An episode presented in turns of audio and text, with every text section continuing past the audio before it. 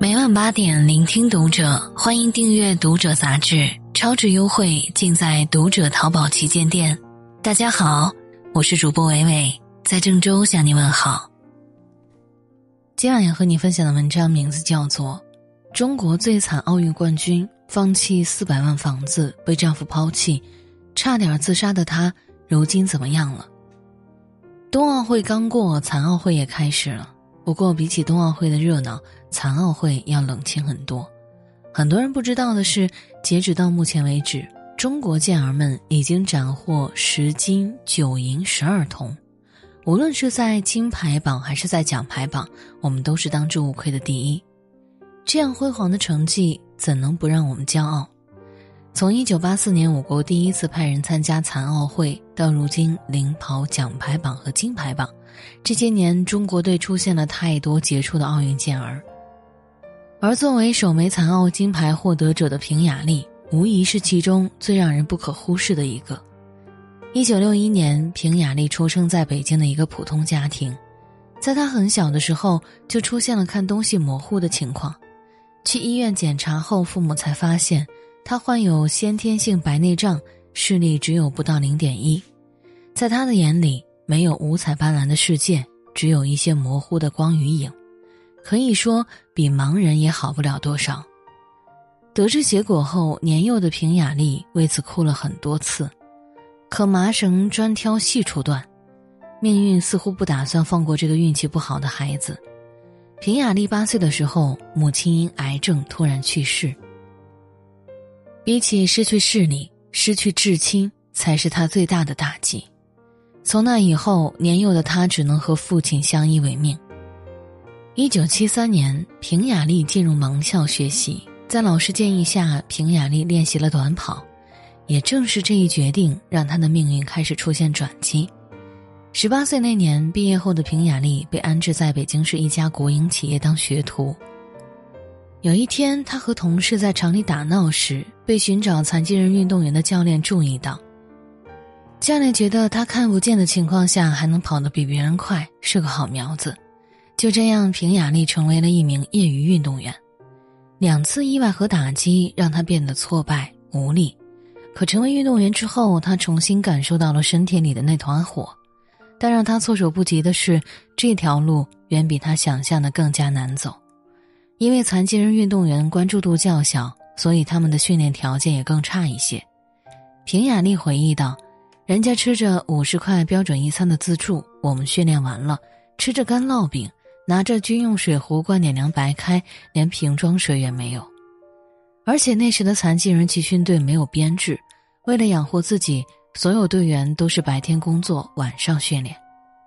一个下雨的夜晚，他靠听觉慢慢摸索着往回走，可走到半夜都没到家，最后心急如焚的他在雨中大哭起来。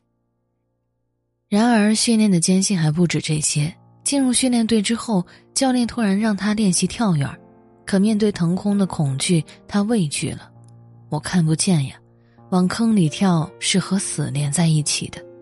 当时的沙坑都是沙子混着石子，正常人很容易受伤，更何况他还看不清。每次训练过后，他的腿和胳膊就变得青一块紫一块的。最苦的时候，他甚至想过放弃。可凭借着心里那股不服输的劲儿，他最后挺住了。几年训练过后，原本沙坑都不敢跳的平雅丽迎来了脱胎换骨般的重生。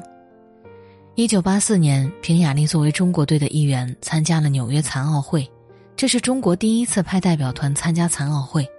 平雅丽至今还记得，那时的我们没有先进的设备，没有完善后勤团队，田径队甚至连最基本的引导员都没有。而比起艰苦的条件，更让他难受的是外国队员对中国的轻视。你们中国残疾人坐得起轮椅吗？你们是不是来自日本？平雅丽气不过，就一遍又一遍的纠正他们：“我来自北京，中华人民共和国。”出发前，领导说：“参赛就是历史，成绩不重要，平安回来就行。”平雅丽却觉得自己一定要为祖国拿下一块奖牌。而国外的这些遭遇，让他心中的那团火越烧越旺。他甚至想过，如果能拿我的命去换今后中国的残疾人可以开展体育运动，我都觉得值。六月二十一号，女子 B 二组跳远决赛开始了。巴西选手一开始就跳出四点一二米的成绩，比平雅丽训练时的最好成绩还要高。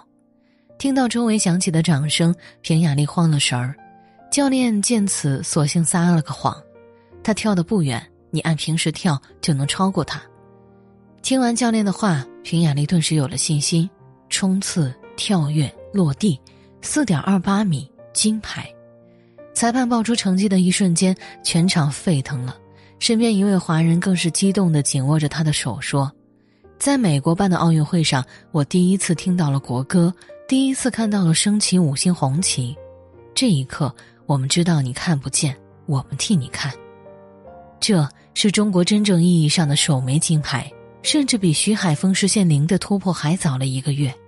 说是创造历史，毫不为过。”从一九七九年成为业余运动员，到一九八二年进入国家队，再到今年一九八四年为中国赢得首枚金牌，逐梦者终圆梦。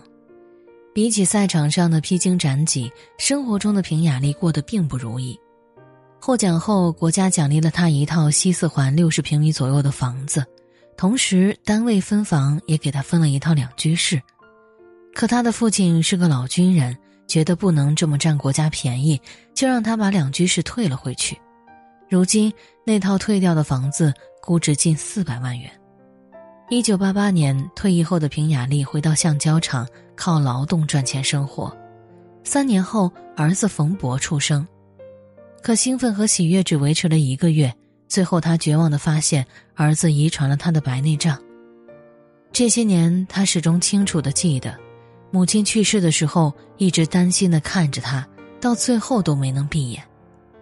一九九七年，厄运再次降临，因为工厂效益不好，他成了下岗工人，每个月只能领取四百三十八块钱工资。雪上加霜的是，巨大的经济压力下，丈夫不堪重负，选择了与她离婚。